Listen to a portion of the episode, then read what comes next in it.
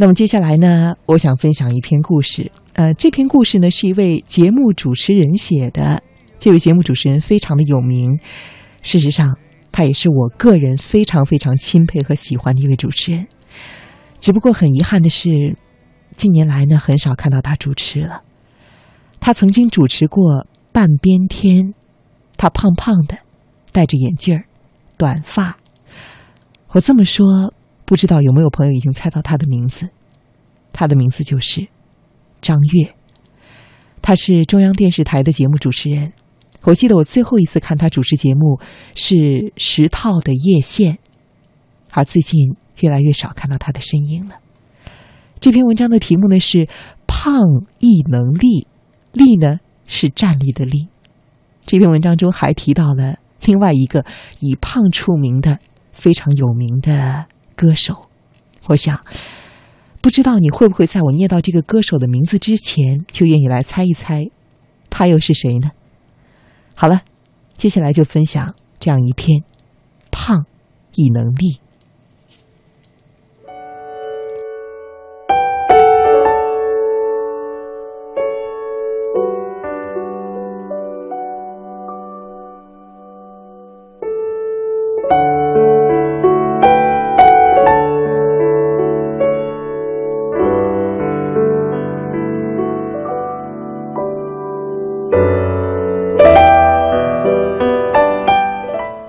我呀，天生就胖。刚刚十来岁的时候，走在街上，就有人窃窃私语说：“嘿，那姑娘真够胖的呀。”习惯了那些灼热的目光之后，我最大的愿望就是所有的人都看不见我。于是，我专门的穿黑色和灰色的衣服，想把自己给藏起来。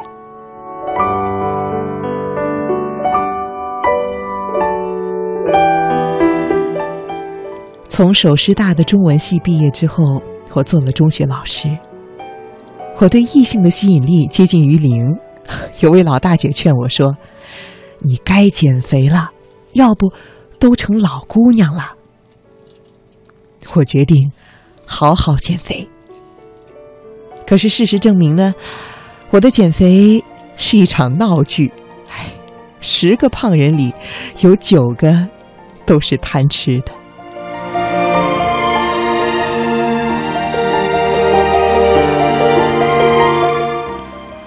也不知道减肥产品遇上美食之后发生了何种奇妙的化学变化。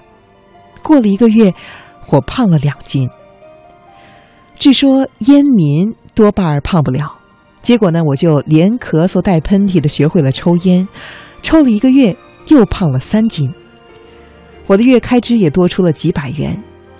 后来呢，听说喝红酒有助于减肥，我就开始喝，一个月十瓶红酒都打不住。我呢。酒量见长，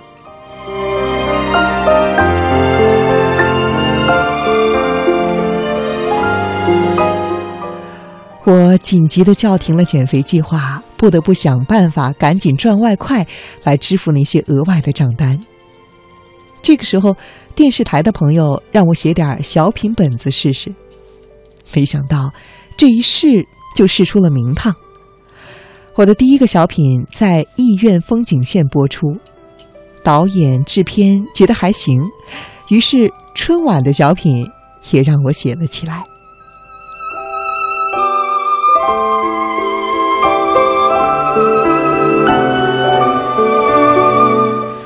嗯，注意，这里呢，我马上要揭晓今天这篇文章中所提到的那位歌手的名字了。目前我看到有三位朋友已经猜到了。我想在节目的最后来公布他们。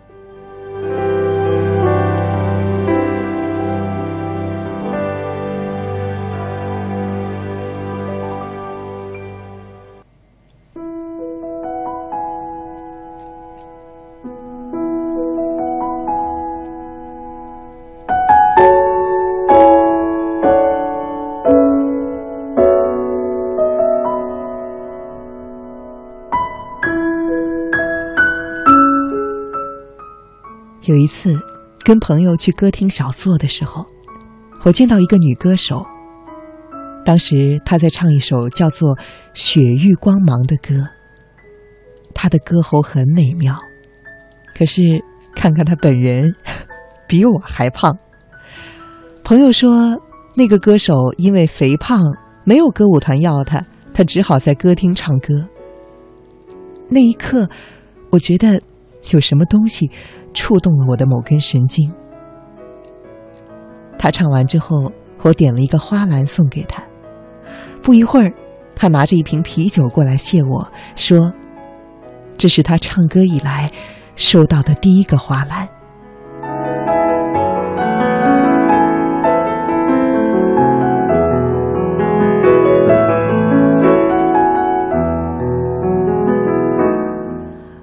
当时我对他说：“我们都是重量级人物，迟早有一天，我们会在万众的瞩目之下面对面的。”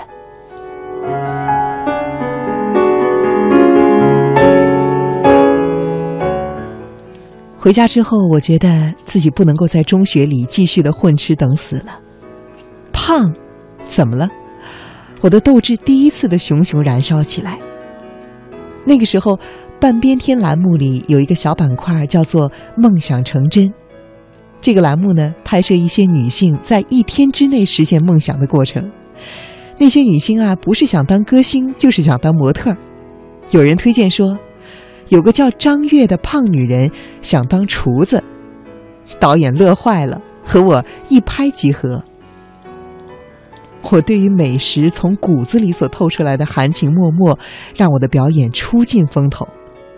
导演夸我的表演松弛而且有灵性，问我是不是愿意转行做主持人。愿意，当然愿意呀。胖怎么了？我就要做一个最好的胖主持人。而你知道吗？第一期节目，我就把那个胖歌手作为嘉宾，请进了中央电视台的录播间。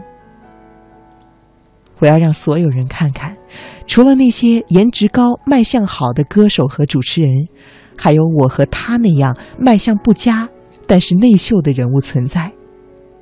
很多人说我主持节目有江湖气，但是效果非常不错。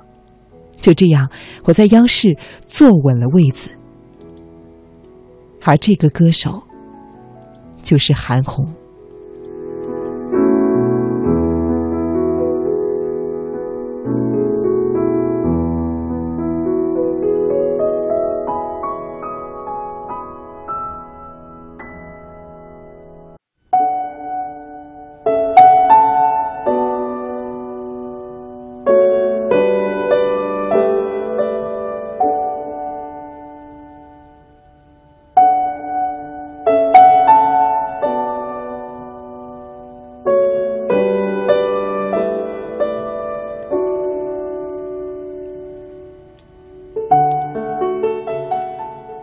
事业上的成就给了我很足的底气，从此我不再惧怕和别人在一起，穿大红大绿的衣服，做各种夸张的手势，用大嗓门说话。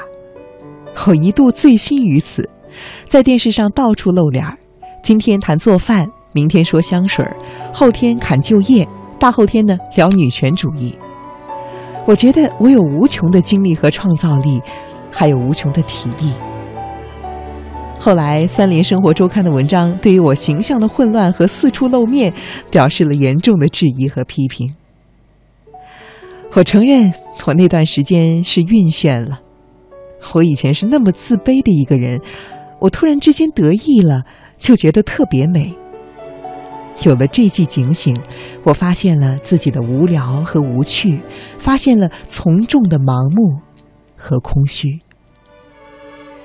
我开始远离喧嚣浮躁的场景，我用批评的眼光反省自己，审视生命和事业、人情和爱情、男人和女人，试着用自己的语言表达出自己的内心感受和意见，慢慢的把性格锻炼成个性。